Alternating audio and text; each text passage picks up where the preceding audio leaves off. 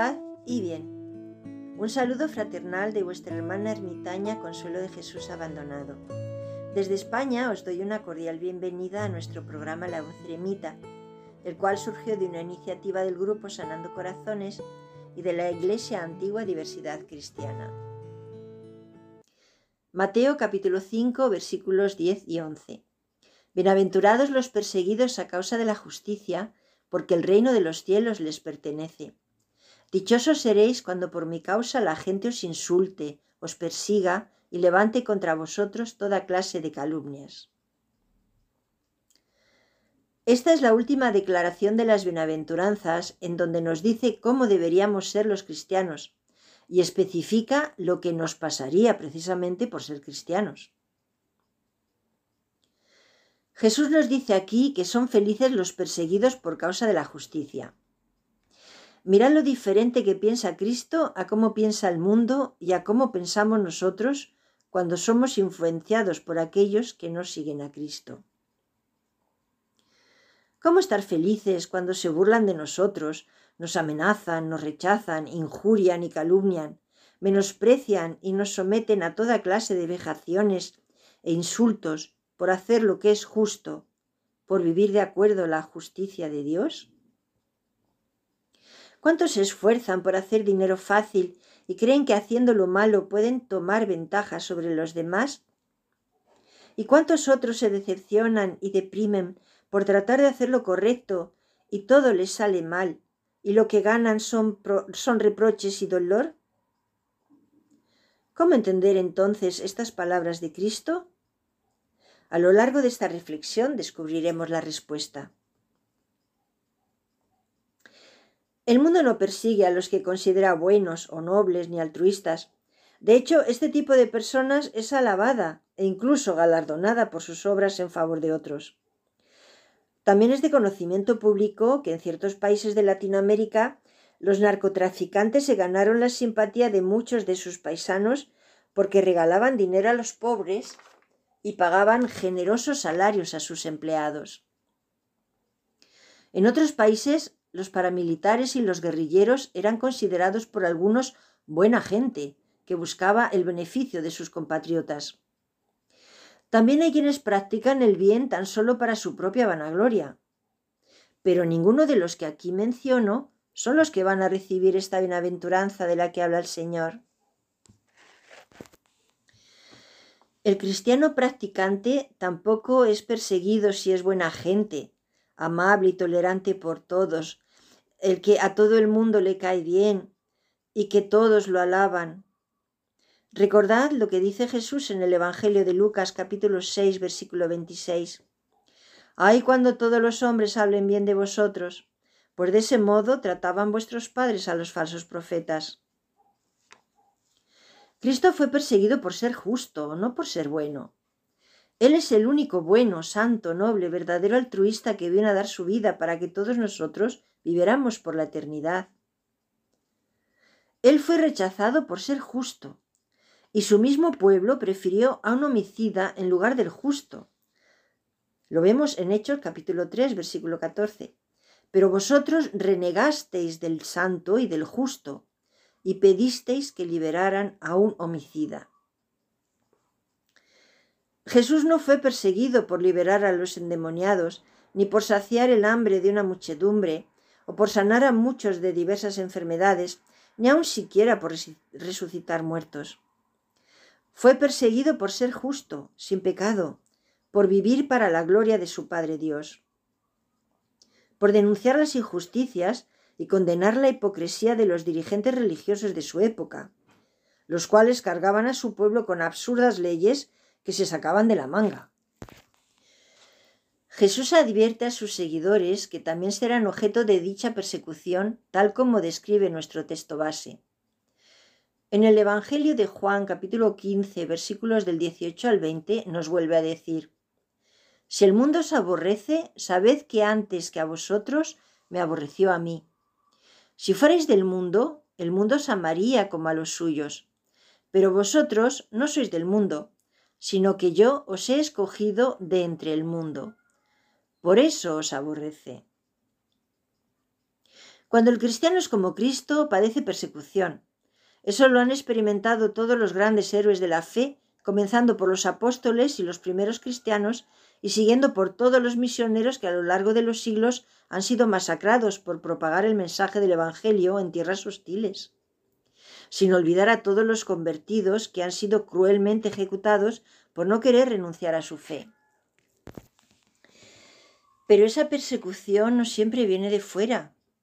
Investigando en el Antiguo Testamento descubrimos que los verdaderos profetas no recibieron halagos ni recompensas temporales, sino persecución del mismo pueblo al que servían. Pero Dios jamás dejó caer por tierra sus palabras, porque ellos hablaban de parte de su Señor. Asimismo ocurre hoy en día con los cristianos, perseguidos por los mismos cristianos por haberse vuelto a las sendas antiguas, siguiendo la pureza de las enseñanzas de Cristo, abandonando unas iglesias que se dicen de Cristo, pero que se han dejado corromper por ritos y creencias paganas, que están infestadas de herejías modernas y siguen ciegamente a unos líderes humanos que han suplantado la autoridad de Dios objetando que hablan en su nombre. Los auténticos seguidores de Cristo son felices siendo perseguidos, porque esto es una señal de que están haciendo lo correcto. Esto es lo que dice Jesús.